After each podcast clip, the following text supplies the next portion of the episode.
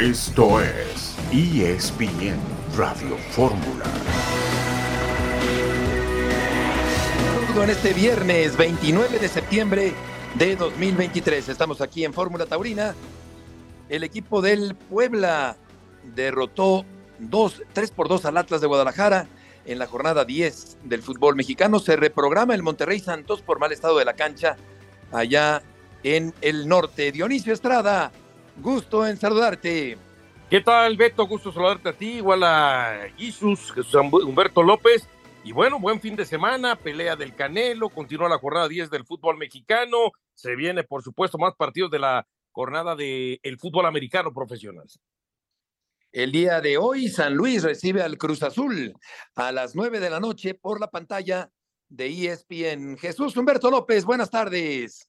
Beto, ¿qué tal? ¿Cómo estás? Buenas tardes. Te saludo con mucho gusto, lo mismo que a Diony. Hacía rato que, que no lo saludaba y por supuesto a quienes nos escuchan esta tarde de viernes. Es viernes, el cuerpo lo sabe, por cierto, día de San Miguel. A todos los Migueles un fuerte abrazo y bueno, efectivamente un fin de semana trepidante en el fútbol mexicano. Mañana se dice habrá invasión Puma en la cancha del Estadio Azteca. Ojalá que se tomen todas las medidas habidas y por haber para evitar cualquier tipo de problema en el Coloso de Santa Úrsula. Y en el plano del fútbol internacional, recientemente el Barcelona se ha aprovechado del mal momento del Sevilla, del equipo de José Luis Mendilibar, y le ha ganado con gol de un exmadridista, Sergio Ramos, en propia puerta. Así que así este panorama, mi querido Beto. Efectivamente, Jesús, día de San Miguel, victoria del Barcelona. Y vamos eh, contigo, Salvador Rodríguez Chava, con un eh, avance de tu información. ¿Cómo están amigos de ESPN Radio Fórmula? Es un placer saludarles desde territorio de combate, desde Las Vegas. Si bien en unos minutos más van a subir Canelo Álvarez y Yermel Charlo a la báscula para ese último frente a frente antes de la pelea de este sábado en la T-Mobile Arena de Las Vegas, que espera cerca de 20 mil fanáticos. Esta mañana quiero decirles que tuvieron ya una cita con la báscula de manera oficial 167.4 libras para Canelo Álvarez, mismo tonelaje para Yermel Charlo, que nos había advertido durante la semana que no iba a hacer ninguna concesión en el tema del pesaje. Favorito el peleador mexicano de cualquier manera, casi 4 a 1 en las líneas de apuestas en esta ciudad del pecado, la ciudad de las apuestas. Veamos cómo reacciona Canelo Álvarez. Yo creo que terminará ganando esto por la vía del knockout. Se ve muy fuerte, con el hambre de toda su vida, Yermel Chalo, sin embargo, creo que la experiencia y esa grandeza que le queda todavía a Canelo Álvarez va a terminar por imponerse en esta batalla que si bien no es la más peligrosa que pudiera tener Canelo Álvarez, no es la pelea más grande que pudiera tener Canelo Álvarez, bueno, pues creo que se ha vendido mucho mejor de lo esperado. Y Yermel Charlo, un peleador de Texas que está en cercanía como la comunidad mexicana en la parte sur de, Estados Unidos, bueno, pues va la pelea de su vida. Así que estén atentos este sábado a la transmisión en vivo a través de la señal de ESPN Knockout para todo el territorio mexicano. Les mando un abrazo, que estén muy bien. Igualmente, Chava, una pelea que seguramente ganará el Canelo, no es el sinodal más complicado al que ha enfrentado el púgil jalisciense. Los Leones derrotaron a los empacadores en el fútbol americano profesional la pregunta del día, ¿podrá Cruz Azul salir del fondo de la tabla frente al conjunto de San Luis? Falta poco para que esta incógnita Diony se despeje el día de hoy en la pantalla de ESPN. Sí, a las nueve de la noche, tiempo de la Ciudad de México, un Cruz Azul que si tomamos referencia de sus últimos partidos contra lo que ha hecho San Luis, la respuesta sería no. Y es más, hasta me atrevo a decir que quizá el San Luis gana hoy por diferencia de dos goles, pero sabemos cómo es nuestro fútbol, sabemos la ilógica. Ayer el Atlas llegaba como quinto de la competencia, el Puebla como el 18 y terminó ganando Puebla en territorio atlista. Así que yo sí veo favorito a este equipo de San Luis, que además de jugar bien al fútbol y de seguir el plan de juego, tiene jugadores muy desequilibrantes arriba como Murillo y Bonatini, ¿no? Exacto, Murillo, que es eh, veloz, que es pícaro, que es habilidoso Vamos a ir a la primera pausa. Hablaremos del San Luis Cruz Azul al regresar en ESPN Radio Fórmula.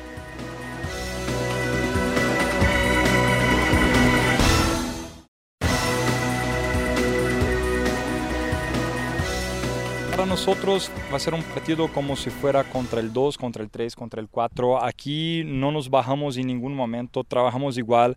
Yo siempre hablo después de los partidos que independiente de victoria, de empate, de derrota, uh, lunes en la presa va a ser igual independiente de contra quién vamos a jugar, a dónde vamos a jugar, nuestra preparación sigue siempre muy enfocado, respetando mucho todos los oponentes y también respetando mucho a Atlético de San Luis, a nuestro trabajo.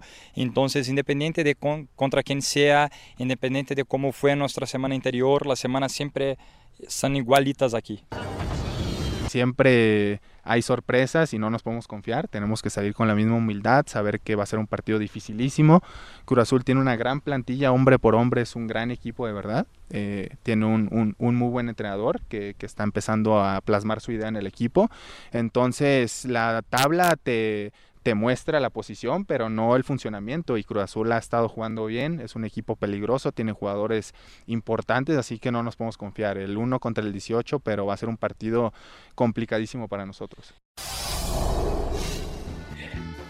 Las voces de Dam y también de Gustavo Leal, este buen técnico brasileño del equipo de San Luis, muy joven, 37 años, 19 puntotes tiene el San Luis, uno más que el América, dos más que los Tigres, cuatro más que el equipo de Juárez, una buena campaña del equipo de San Luis que está en primer. Y allá está en San Luis, Odín. Gusto saludarte. ¿Cómo estás, Beto? Qué gusto saludarte a ti y a todos mis compañeros allí en la mesa, Dionisio, a, a Jesus. Gusto saludarlos, hermano. Fíjate que sí estamos acá en San Luis y ayer tuvimos la oportunidad de estar con Gustavo Real, de estar también con Lugendam. Y mira, en ningún momento se ven confiados. Increíblemente, aunque ellos estén en la tabla general como líderes generales, no se ve un equipo confiado. Sí se ve un equipo muy compenetrado. Se ve un equipo que entiende los conceptos. Porque además tuvieron mucha suerte de que al irse Jardinea al América y quedarse Gustavo Leal, continúan con el mismo proyecto, como dando continuidad a la ideología que desde hace ya algún tiempo tiene el equipo San Luis, distinto a lo que vive Cruz Azul.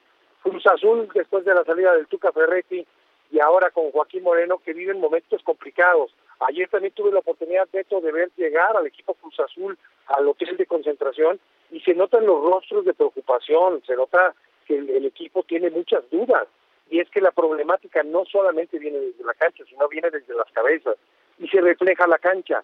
Los jugadores, por momentos, sus rostros como desencajados, tuve la oportunidad de preguntarle a Salcedo, nos saludamos pues estaba muy sacado de onda porque él me decía, mira, yo, mi esposa organizó una fiesta hace un mes y medio, desconocíamos que íbamos a estar en el lugar 18 y la gente quisiera que yo cancelara mi vida por esta situación, estamos trabajando y no nos están saliendo las cosas.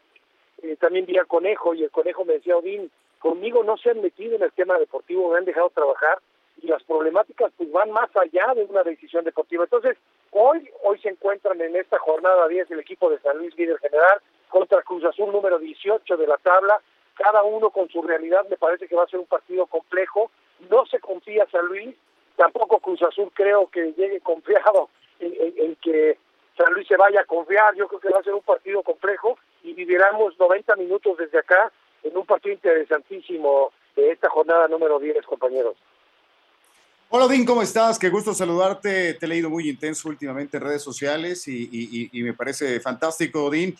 Pero bueno, y en el plano que nos ocupa, eh, ¿qué tanto debemos de creerle a Cruz Azul, al Conejo Pérez, por supuesto a Joaquín Moreno, a, la plantilla, a los jugadores que recientemente se mostraron ante los medios de comunicación para ofrecer una disculpa por los malos resultados. Tú conoces muy bien a muchos de los integrantes de la máquina y, les puedes ver directamente a los ojos. Dime, ¿podemos creerles? La afición Cruz Azulina, digo, más que yo, la afición de la máquina le puede creer a estos jugadores que han arrastrado el prestigio cementero, no solamente este torneo, durante varios más. ¿Es, es posible que ante el líder de la competencia pueden cambiar ese rostro? Mira, la verdad que soy honesto, eh, yo lo veo muy complicado, Jesús. Eh, estamos en la fecha 10, son el último lugar de la tabla, tendrían que tener un fútbol perfecto para tratar de buscar clasificar a la liguilla o inclusive un repechaje, está muy complicado, mi querido Jesús. Yo sí veo muchas dudas en los rostros de los jugadores. Al mismo Joaquín Moreno nos, saludamos de lejos. Le dije, Joaquín, a ver si luego hacemos una entrevista. Lo noté muy inseguro, eh, yo creo que la problemática de Cruz Azul, como les comentaba yo hace un momento, viene desde arriba. A veces cuando un equipo no está funcionando bien por, por el tema de no entender al entrenador, se puede solucionar en hablar con ellos, en tratar de llegar a un acuerdo en los conceptos futbolísticos. Pero cuando el problema viene de arriba, de las tomas de decisiones de las cabezas, cuando muchos son los que toman decisiones, los que piden cambios, yo veo muy complicado que se pongan de acuerdo en lo que queda del torneo y que Cruz Azul pueda marcar alguna diferencia. Yo sí creo que al contrario, yo creo que van a ir de mal en peor, aún estando en el 18, no se va a notar un equipo Cruz Azul que pueda cambiar el rumbo increíblemente siendo un equipo de convocatoria nacional y este torneo yo veo que va a estar completamente perdido el equipo de la máquina, qué triste porque pues es un equipo de convocatoria nacional que, que en teoría debería estar demostrando el tamaño, tan solo en la nómina, si tú comparas la nómina del San Luis con la nómina del Cruz Azul, hay una diferencia total y en los números pues marca completamente una diferencia en, cuanto al tema del trabajo que han mostrado en este torneo. Totalmente, primer lugar contra el último lugar, cuando se supone que debería ser al revés. Odín, muchas gracias por tus aportaciones el día de hoy. Fuerte abrazo, mi querido Beto, estamos en comunicación. Saludos a ti y a toda la gente que nos escucha. Igualmente, querido Odín Ciani, allá en San Luis Potosí. Vamos ahora con Karen Peña. Karen tiene la información del equipo potosino. Karen, gusto en saludarte. Tu micrófono, Karen. Karen. Sí, Heriberto, ¿qué tal? ¿Cómo estás? Qué gusto saludarlos ya eh, a escasas horas de que el Atlético de San Luis justamente reciba a Cruz Azul, líder general de la competencia, los potosinos, cuarta semana consecutiva, el ambiente eh, eh, contrario a lo que sucede en el campamento cementero, aquí en el campamento potosino es inigualable, todos contentos, más no relajados, ya lo decía Odin Ciani, más no relajados, les podemos adelantar que los jugadores que saltarán el terreno de juego es lo que ha venido mostrando Gustavo Leal en los últimos encuentros. Ya está, todavía hay localidades a la venta, hace un rato estuvimos por ahí en el estadio, nos dimos cuenta que todavía hay gente que va adquiriendo sus boletos y todo listo ya para que Atlético de San Luis reciba a una descarrilada máquina en esta jornada número 10. En el saludo, mi querida Karen, dos preguntas. Uno, ¿hay, ¿hay, equipo completo de parte del San Luis para afrontar este compromiso Atlético de San Luis? Y lo otro, me acaba de llamar la atención que, a ver, el equipo más goleador, el líder del torneo, no siempre se puede ser líder, jugando bien al fútbol, dominando un estilo, siguiendo plan de juego. ¿Y cómo es posible que todavía haya boletos? Tendría que ser sold out a estas alturas. Saludos, mi querido Dionisio. Sí, plantel completo tiene Gustavo Leal, a excepción de la baja de Andrés Sánchez por el tema del golpe en la rodilla. Eh, prácticamente les podemos adelantar que será el plantel completo con el que cuente el técnico brasileño. Y bueno, eh, el tema de que si hoy, hoy te aseguro, eh, mi querido Dionisio, que la mayor cantidad de aficionados que estarán presentes en el Alfonso Lastras son seguidores del Atlético de San Luis. A ver, lo decíamos hace un momento. Eh, América agotó en dos días, ¿no? Cuando vino a jugar con Atlético de San Luis. Hoy Cruz Azul no lo ha hecho. Hoy se refleja también el mal paso del equipo cementero en la taquilla del Alfonso Lastras, pero te aseguramos que la cantidad de aficionados que estén presentes en el Alfonso Lastras Ramírez serán del Atlético de San Luis, la gran mayoría. Hola Karen, qué gusto saludarte. Un abrazo hasta Tierras Potosinas. Mm, bueno, me imagino que este escenario era completamente impensable, ¿no? No, no estaba en el presupuesto de la afición eh, potosina, pero, pero se encuentran en el hidrato general de la competencia. Quizá solamente estaban felices, contentos cuando estaban en otra categoría, en otra división, pero ahora que son los líderes del máximo circuito del fútbol mexicano, eh, ¿cómo, ¿cómo están? ¿Se la creen? ¿No se la creen? Eh, ¿Cuánto consideran que va a durar este sueño? ¿Creen que es un sueño o piensan que es una realidad? ¿Qué, ¿Cuál es la expectativa de, de la afición que tú conoces muy bien, Karen? Jesús, qué gusto platicar contigo. Pues mira, la afición está comprometida con Gustavo Leal, está agradecida con el técnico brasileño que agarró al equipo después de que se vislumbraba un panorama muy gris para Atlético de San Luis tras la renuncia de Jardiné a 15 días de que comenzara el torneo. Además, en la cancha te puedo asegurar que ya hay nuevos ídolos al interior del conjunto potosino, un Javier Güemes, un Dieter Villapando, no se diga de John Murillo Al que la afición ha reconocido el buen torneo que ha tenido el venezolano, así como Vitiño, ¿no? Jürgen Damm, que por ahí también, a pesar de que tiene muy pocos eh, minutos jugados con el Atlético de San Luis, la afición ha reconocido lo que ha hecho el exjugador de las Águilas del la América. Y caso curioso, ¿no? Con el Cata Domínguez, lo que pasaba con el Cata en Cruz Azul, que al última, en la última etapa de su carrera con la máquina era de cierta forma recriminado por, la, por el séquito celeste. Aquí en San Luis Potosí, el Cata se ha convertido en un ídolo. El Cata es reconocido como una de las claves para que hoy los potosinos estén en primer lugar de esta competencia. Y tienes razón, eh, el público de Cruz Azul se empezó a meter muy duramente con él y ahora resulta que es un baluarte y un jugador apreciado allá en eh, San Luis. Karen, muchas gracias por la información. Saludos a todos, fuerte abrazo. Buenas tardes, el Cata Dioni, que tiene una larga experiencia en el fútbol mexicano y que está reciclándose en el equipo del San Luis.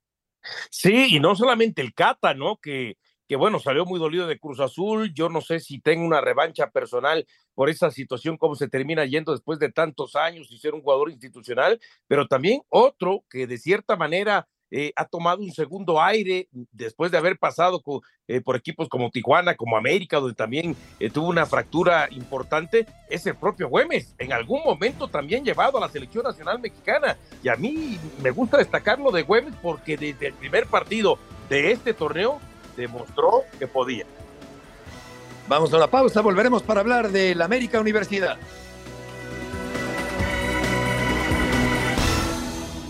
Pasión, determinación y constancia es lo que te hace campeón y mantiene tu actitud de ride or die baby. eBay Motors tiene lo que necesitas para darle mantenimiento a tu vehículo y para llegar hasta el rendimiento máximo. Desde sobrealimentadores, sistemas de sonido, tubos de escape, luces LED y más. Si buscas velocidad, potencia o estilo, lo encontrarás todo en eBay Motors. Con más de 122 millones de piezas, siempre encontrarás justo lo que buscas. Y con Guaranteed Fit de eBay, tienes la garantía de que tu pieza quede perfectamente a la primera o se te devuelve tu dinero. Porque con eBay Motors, quemas llantas y no tu dinero. Con las piezas que buscas, a los precios que quieres, tu auto se convertirá en el MVP que te dará el triunfo. eBay Motors. ebaymotors.com Solo para artículos elegibles se aplican restricciones. Los clásicos requieren aún más cuidados eh, especiales. Todo lo que podemos hacer estamos haciendo. Y me parece un equipo muy fuerte, con buenos, con buenos jugadores individualmente hablando, colectivamente atravesando un buen momento, con una, una forma de jugar muy bien establecida. Tienen un gran entrenador reconocido aquí en la liga por, por, ya por muchos trabajos. Y bien, pero mi papel mayor es cuidar del América. Y, Desde 1996 que se instalaron los torneos cortos, solo tres entrenadores han podido ganar en un mismo torneo los tres clásicos. La, las marcas personales vienen en segundo plano, ¿sabes? No, no, es, no es una cosa que yo por lo menos no percibo. Claro que después cuando atinges algo que, te, informan te, te, colocan que tú atingiste alguna marca importante dentro del club, qué lindo, claro, te, te, da orgullo, mas no es lo que buscamos. Buscamos el triunfo de América, buscamos terminar la, la fase regular lo más, más perto posible de, de, la parte de arriba, buscar las ventajas que, que el torneo te da pero lo más importante es la liguilla, estarmos muy fuertes y buscarmos nuestros objetivos que están aquí muy claros y, y, siento que a cada semana que pasamos juntos, de verdad siento que el América está cada vez más, más fuerte, cada vez más listo, cada vez más cerca de, de sermos la equipo que queremos ser, sobre todo colectivamente hablando. Es la voz de Jardiné, técnico del conjunto del América, de cara al partido frente a la Universidad de México del día de mañana. César Caballero, mucho gusto en saludarte. César, ¿está completamente descartado Valdés para el partido de mañana? Hola Beto, ¿cómo te va? Qué gusto saludarlos. No está completamente descartado, pero tiene pocas chances de jugar eh, Diego Valdés el día de mañana. Lo que nos han dicho es que no entrenó durante toda la semana por esa sobrecarga muscular que lo afectó en el duelo contra Toluca. Se va a decidir el sábado temprano si es que lo llevan por lo menos al banquillo de los suplentes, pero si no entrenas toda la semana, la verdad es que las posibilidades de estar presente en el terreno de juego son pocas. Por otra parte, Luis Malagón, él sí evolucionó de mejor manera, entrenó con el resto de sus compañeros jueves y viernes, y si no sucede nada raro, nada extraordinario, Luis Malagón estará como titular en la portería americanista. Por otra parte, Sebastián Cáceres está listo para reaparecer en el banco de los suplentes, iría como una opción de cambio, mientras que Israel Reyes no jugaría este partido, pero tiene grandes posibilidades de estar presente, ya sea a media semana contra Pachuca o a más tardar el próximo viernes contra Mazatlán. En el saludo, mi querido César. Oye, a ver, aclarme un poco. Me pareció escuchar eh, también en parte la conferencia de prensa que Yargini como que pone en duda de que Henry Martín sea titular y que lo y, más bien como que lo va a utilizar de cambio. ¿Es así?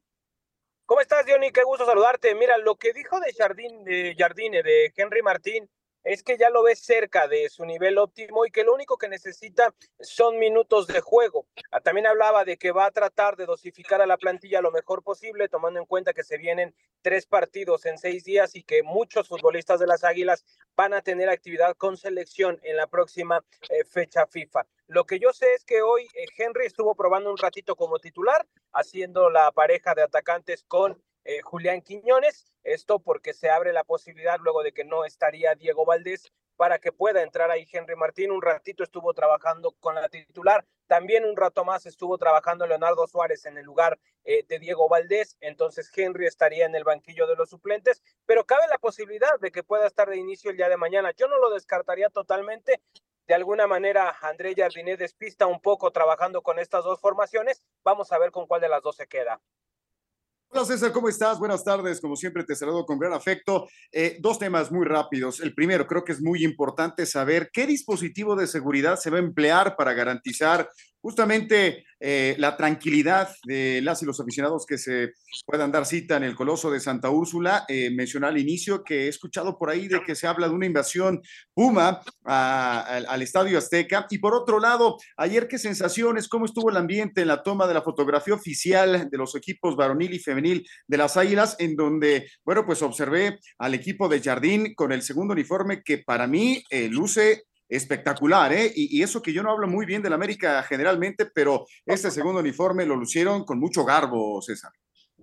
¿Cómo estás, Jesús? Qué gusto saludarte. Mira, en el tema de la fotografía oficial fue un ambiente cordial porque se juntaron tanto el equipo femenil como el equipo varonil para tomarse esta fotografía oficial. En el América les gusta mucho esta parte de que los dos equipos eh, siempre estén unidos, de que no se haga la diferencia entre equipos varoniles y femeniles, para todos eh, representan a la misma institución la América le gusta fomentar esto en sus fotografías oficiales. Lo pudimos ver con algunos de los posteos en redes sociales por parte de los jugadores americanistas, muchas sonrisas, eh, mucho cotorreo entre ellos mismos. La verdad es que el ambiente está bien, está tranquilo, el América eh, ha ido ganando partidos últimamente, se ve una mejor versión futbolística en el terreno de juego y eso por supuesto que se nota en el ánimo de los jugadores. Esto aunado también a que la mayoría de los elementos de las Águilas tienen oportunidad con André Jardine de poder estar en la cancha y eso los tiene contentos. Con respecto a la seguridad, eh, sabemos que la gente de Pumas siempre se hace presente en el Estadio Azteca.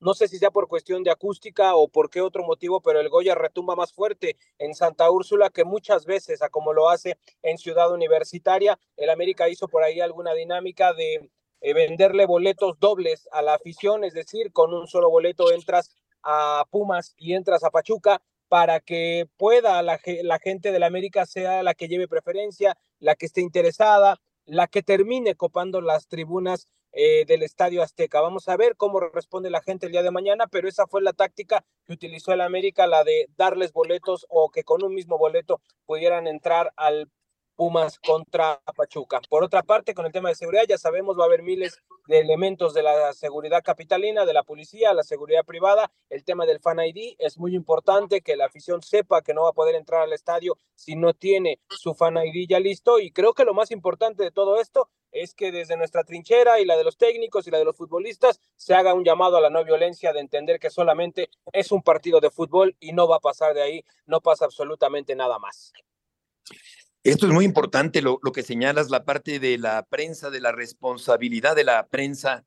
Eh, antes de ir a ese tema para comentarlo aquí con Jesus y con, y con Dionisio, te preguntaría, eh, con respecto a Malagón, eh, si, si hay confianza o cuál es la percepción del americanismo en caso de que Malagón no pudiera estar. Bueno, mira, obviamente para la afición americanista lo ideal es que esté Luis Malagón es el tipo que se ha encargado de la portería de las Águilas en los últimos partidos, es el que de alguna manera se ha ganado su confianza. A Oscar Jiménez no le ha ido bien cuando ha sido el titular, entonces eh, la percepción es que la gente de la América prefiere a Luis Malagón. En dado caso de que eso no suceda, que repito, son pocas las posibilidades porque Malagón ya está al 100%, me parece que Oscar Jiménez tiene los arrestos para hacer las cosas bien, ha tenido errores como lo han tenido muchos guardametas, pero al final de cuentas, si lleva tantos años en la institución es por algo y es porque confían eh, en Oscar Jiménez cuando le toca jugar ese rol de suplente. Quizás no sea tan efectivo cuando ya sea el titular indiscutido, pero cuando le ha tocado estar ahí en un rol de suplencia, lo ha hecho muy bien. Y creo que si se llegara a presentar la oportunidad el día de mañana, habría que confiar en Oscar. Eh, me parece que ha dado actuaciones como para pensar en ello, pero repito, en este momento Luis Malagón está perfilado para ir de inicio. César, muchas gracias por la información. Saludos, excelente tarde. Igualmente, que te vaya muy bien, César Caballero. Aquí hay una parte importante, me parece, Dionisio Jesus, eh, del papel de, de, la prensa cuando se calienta un clásico como el de América Universidad. Yo creo que hay una responsabilidad inherente a la labor periodística para no exacerbar los ánimos, eh, más allá de lo normal, de la rivalidad normal de un encuentro deportivo, eh, y creo que en este sentido sí la responsabilidad de prensa es muy grande de cara a la América Universidad. Sí, es, es, muy grande, pero lamentablemente da la impresión que a veces a través de los mismos medios eh, se termina pasando esa pequeña línea delgada, ¿no? De acuerdo. lo que es, eh, por supuesto, un fanatismo por un equipo a un fanatismo enfermo. Y entonces eso es lo peor, cuando uno transmite quizá eh, y muchos, ¿no? Y, sobre todo más en la actualidad, antes no era tan así, de que se dice, bueno, es que está hablando con la playera de su equipo y entonces, a ver, no hay que confundir.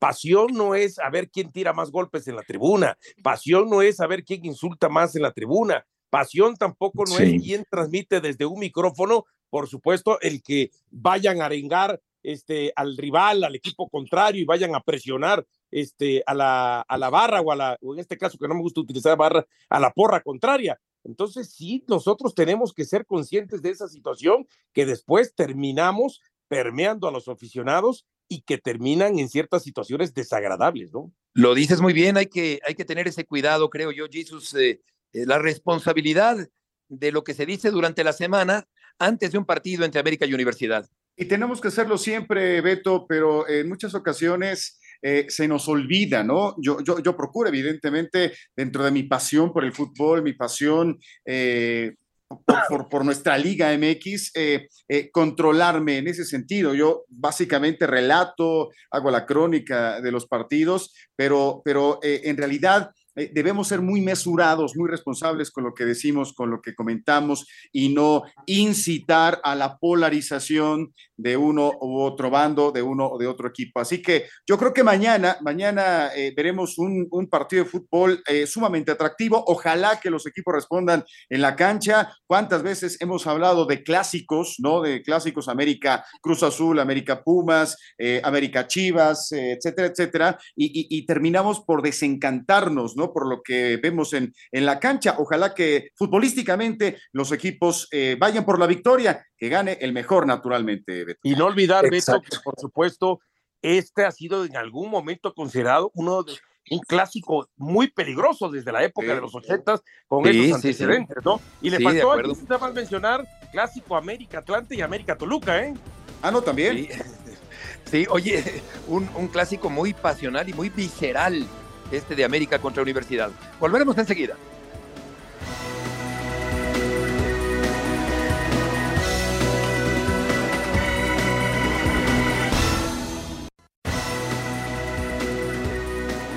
Sí, un gran entrenador, la verdad que se ha adaptado muy bien al fútbol, al fútbol mexicano Eh, pues son equipos que te exigen demasiado como también nosotros aquí en Toluca. Eso de las malas rachas nunca creo en ellas, son normales, son baches que, que todos los equipos de repente caemos. ¿no? Y después, si tú ves la plantilla de ellos con una gran calidad de jugadores jóvenes mexicanos o ya con cierta experiencia que saben afrontar este tipo de partidos, yo en eso no me confío. Me confío, sé que voy espero al mejor Chivas, sé que espero el mejor funcionamiento de ellos, eh, que el fútbol da revanchas y el, eh, hoy tienen, el domingo tienen una, ante nosotros que también de alguna otra forma necesitamos sumar puntos aquí en casa. Entonces, para mí creo que va a ser un muy buen partido. Es la voz de Ignacio Ambriz, el técnico del equipo del Toluca. Este partido, Jesús, que cambia de horario allá en el Nemesio 10. Sí, sí, Beto, efectivamente, programado inicialmente a las 12 horas, se va hasta las 5 con 20. Inicialmente, pues con la sorpresa, ¿no? Eh, es el único partido programado de esta jornada en el fútbol mexicano. El ¿Por qué cambió Jesús?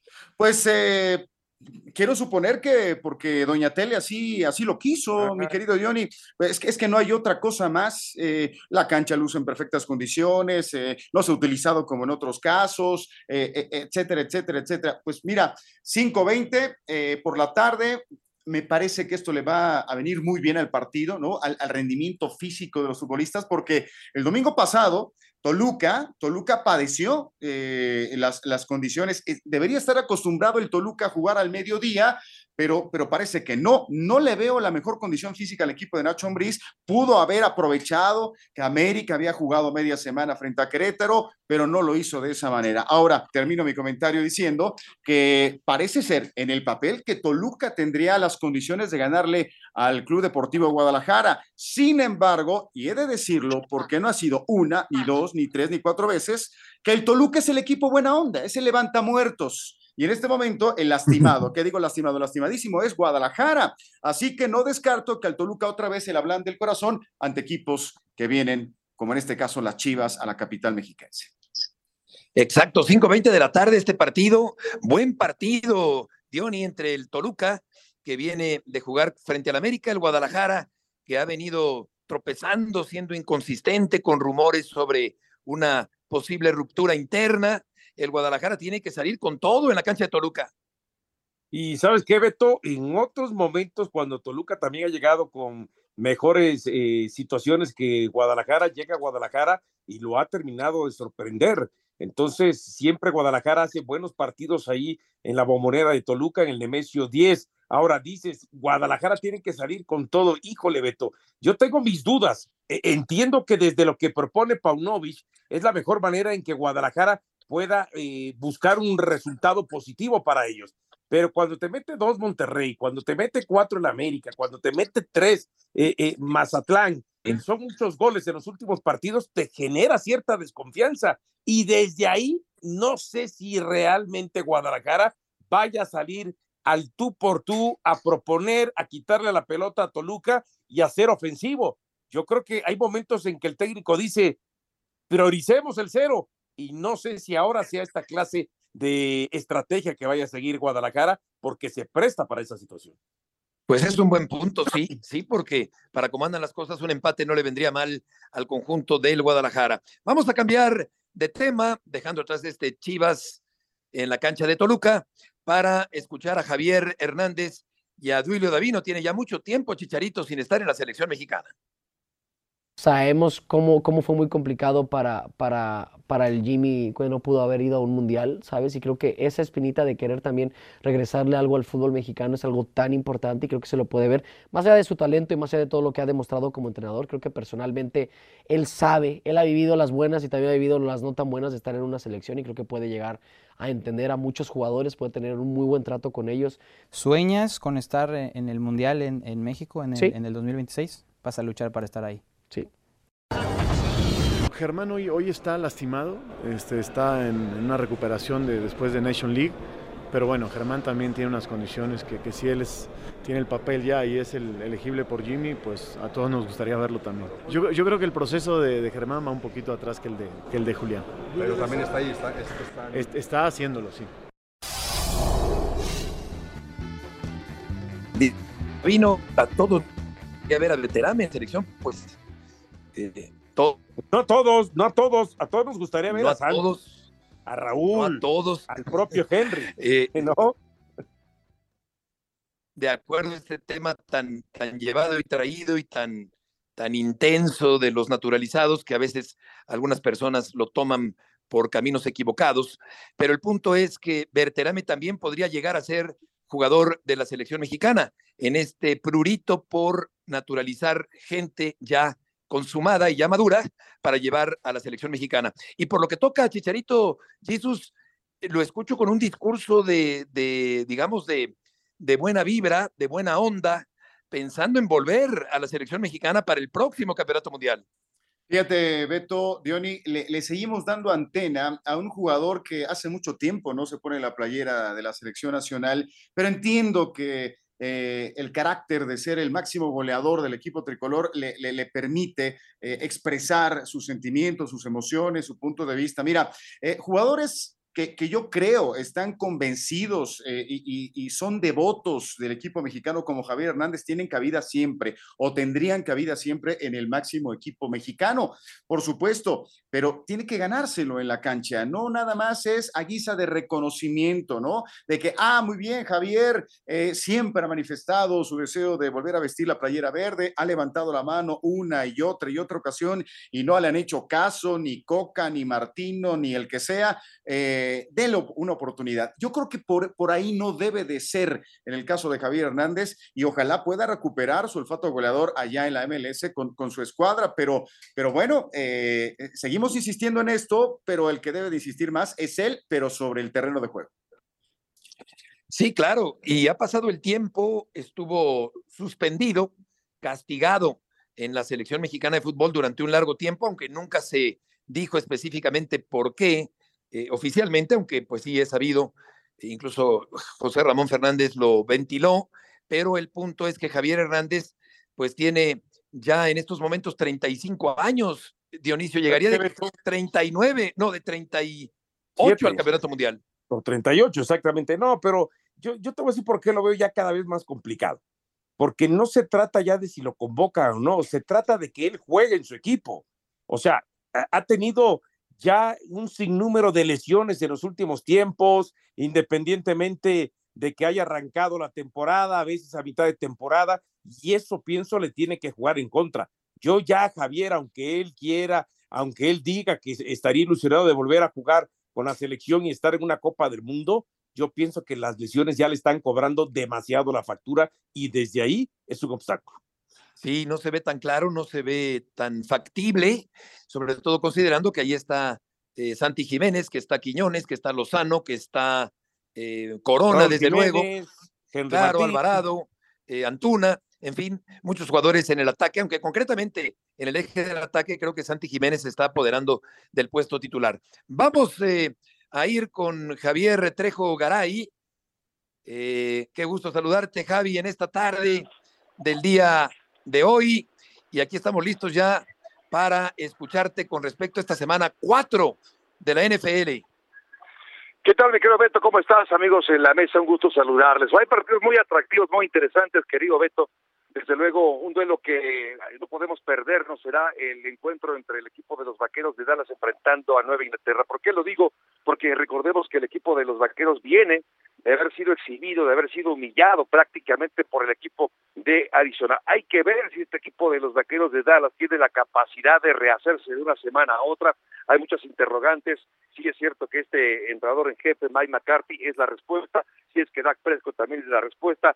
Si Micah Parsons es eh, prácticamente secado como fue la semana anterior y enfrenta al equipo de Inglaterra con un auténtico genio, me lo parece, en el tema de las defensivas como es Bill Belichick. Otro duelo también interesantísimo y quizá el mejor de toda la semana número cuatro es el de Miami enfrentando a Buffalo. Beto, amigos, eh, Miami llega invicto, Buffalo perdió un partido el primero, por cierto, después se rehizo y hoy Buffalo es un equipo, me parece igual, igual de fuerte que lo ha sido en las últimas dos temporadas.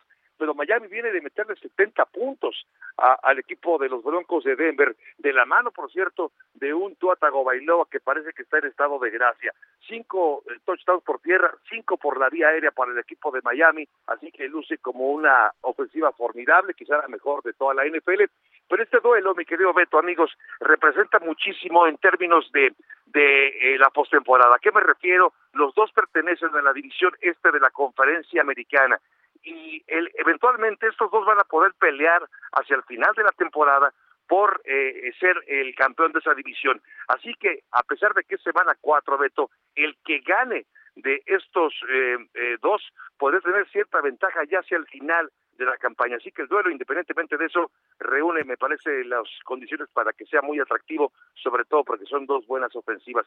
Y también, eh, me creo, Beto, el del domingo por la noche, a ver, ver a los jefes de Kansas City enfrentando a los Jets de Nueva York. Este partido hace semanas nos lo estábamos saboreando porque era el enfrentamiento entre Pat Mahomes y, y Aaron Rodgers. Rodgers no está más esta temporada con el equipo de los Jets, pero habrá que ver también, Beto, si tal y como lo anunció Taylor Swift, va a acompañar a Travis Kelsey este domingo por la noche en ese partido, que por cierto lo tendremos a través de la pantalla de ESPN, Beto. Correcto, Javier, y vamos a escuchar este promocional de Toy Story con respecto al fútbol americano. Los Falcons y los Jaguars juegan el domingo, primero de octubre, a las 7 y media de la mañana, en Londres. ¿Y también juegan en la habitación de Andy? Sí, así es. Es la NFL como nunca la has visto antes. El partido en vivo se transformará al mundo de Toy Story en tiempo real. Verás la misma acción que sucede en el campo, pero de una forma totalmente nueva. Únete a vos, Woody y todos sus amigos el domingo primero de octubre a las 7 y media de la mañana en Star Plus. Pues ahí está, Beto. Ese partido, por cierto, está muy interesante. Siete y media de la mañana será Atlanta enfrentando a los Jaguares de Jacksonville. Ese partido se va a jugar en Londres, es tempranito por la mañana, pero es atractivo de disfrutar del partido desde la habitación de Andy de Toy Story. Hombre, pues me parece que es para no perdérselo tampoco, querido Beto. Totalmente de acuerdo, querido compañero de pupitre en la universidad. Un abrazo, Javi. Abrazo de vuelta, Beto. Gracias a todos. Buenas tardes nos sacaban a cada rato del, del salón por andar chacoteando. Y las películas de Toy Story, pues yo creo que las vi unas 27 veces, eh, cada una con, con, mis hijos cuando eran más chicos. Eh, Diony no, porque no tiene hijos. Bueno, tú, Jesús, ¿has visto sí, esas No, películas? pero tengo sobrinos y alguna que otra las vi. Claro, claro, es verdad, tienes razón, tienes razón. ¿Y tú, Jesús? Sí, no, por supuesto. Eh, tres hijos que ya no están nada pequeños, pero sí, desde luego, en, varias oportunidades, incluso eh, los personajes, ¿no? Eh, parte de, los regalos que, les eh, entregamos en, en, momentos especiales. Y bueno, me parece esta una fantástica oportunidad para que, independientemente de que sea domingo muy temprano, los, los pequeños se levanten, eh, las niñas y los niños, la niñez en general, por supuesto, eh, para, para, ver el fútbol americano de una manera distinta. Y, y, este pudiera ser un gran acercamiento para el deporte de las tacleadas. ¿eh? Muchos se podrían enamorar del americano gracias a Toy Story. Sí, cómo no, ya lo creo que sí. Vamos ahora contigo, David. David Faitelson, el Canelo, pelea el día de mañana sábado. La carrera de Saúl El Canelo Álvarez está llena, bueno, está llena de todo en, el boxeo, ¿no? Ha generado grandes triunfos, ha tenido una gran, gran eh, proyección económica, por supuesto, y también ha generado mucha polémica. Es un hombre que suele dividir y que hay gente que eh, realmente mm, le gusta su boxeo, lo quiere y hay otras personas, otro, otro sector del público, del aficionado, que no lo admite como uno de los mejores mexicanos de todos los tiempos. Eh, está en primeros 10 mexicanos de la historia. En ese sentido, eh, Jesus sí, con David está evidentemente el Canelo entre esos 10, pero no en los primeros cinco, dice David Feitelson, con respecto al Canelo Álvarez, que mañana entra en acción. Sí, yo estoy completamente de acuerdo con, con David en ese sentido. Eh, creo que, pues por muchos factores, ¿no? Muchos factores, quizá por la necesidad que tiene el público mexicano, los, los amantes del deporte de las orejas de coliflor, de, de encontrar un nuevo ídolo de esos que ya han escaseado, ¿no? En el, en el contexto boxístico mexicano, pues se ha eh, eh, erguido como el, el, el hombre que, que, intenta, pues ser heredero, heredero de, de las grandes proezas de, de, los grandes boxeadores pugilistas mexicanos. Yo digo muy particularmente Salvador Sánchez, que es casi casi mi paisano, porque yo vivo a un lado del municipio de Santiago Tanguistenco, eh, por acá. Pero, pero estoy de acuerdo con David, yo creo que le falta mucho, mucho, pero pues es lo que tenemos y es lo que hay, mi querido Beto. Sí, habría que pensar, Diony, en Olivares, en Chávez, desde luego, en el Finito López, en el Terrible Morales, en Marco Antonio, en Kid Azteca, en, en grandes peleadores. Hasta que tenido, Manuel Márquez, ¿no? Desde luego Márquez, claro, desde luego, sí. Sí, y, sí, y ya no vayamos, como dices tú, el tema de Olivares, y eso que hubo otros que se quedaron ahí en medio, ¿no? Como Lupe Pintor, como Carlos Zárate, eh, por ejemplo, que en su momento fueron campeones eh, también del mundo. Entonces, este, entiendo que el, el tema del Canelo también pasa eh, porque nadie le puede por lo menos reclamar eh, por su profesionalismo, por su disciplina y esa longevidad también que no tan fácilmente se dan los boxeadores, ¿no? Antes este, a los boxeadores le costaba llegar, da la impresión que por lo menos su vida fuera del cuadrilátero era mucho más este, acelerada y excéntrica de lo que me da la impresión que ha llevado el Canelo en ese sentido. Sí, el Canelo siempre dejando muchas eh, dudas eh, pero sin duda un deportista súper importante. Mañana, 30 de septiembre, Canelo contra Charlo, estará en la pantalla de Star Plus. Eh, no se lo pierdan el día de mañana el combate ESPN eh, Plus, ESPN más se dice o cómo se dice, perdón. ESPN Plus, ESPN Plus, Plus pero en este caso es Star Plus, ¿no? En México. Star Plus, es sí. correcto, es correcto. La pelea de, del Canelo para el día de mañana y por supuesto que hoy San Luis Cruz Azul. ¿Cuál es tu pronóstico, Jesus, para el partido? Pues San Luis se va a aprovechar de la máquina, ¿eh? así que también mi corazoncito eh, que tiene cierta sangre potosina, eh, ojalá que se siga manteniendo el sueño, este fantástico sueño del Atlético de San Luis. ¿Tú, Diony? Si no hay algo ilógico, porque hay muchas cosas a veces que son ilógicas en nuestro fútbol sobre todo, tendría que ganar San Luis y de una manera de por lo menos dos goles. Decía hace un rato Jesus, no, yo no soy aquellos que de pronto a su equipo, y a ver, Jesus, cuando te referiste a la playera del América, dijiste, bueno, y eso que a mí del América me cuesta trabajo hablar bien de ellos, ¿eh? Me cuesta trabajo, sí, lo acepto, lo acepto. No es que hable bien del América cada rato, mi Diony, pero, pero sé reconocer, sé reconocer. Pues claro, sí. Un... Pronóstico, Beto. Yo San Luis también.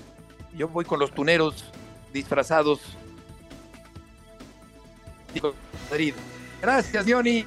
Gracias, saludos. Y gracias, saludos. Fin de semana.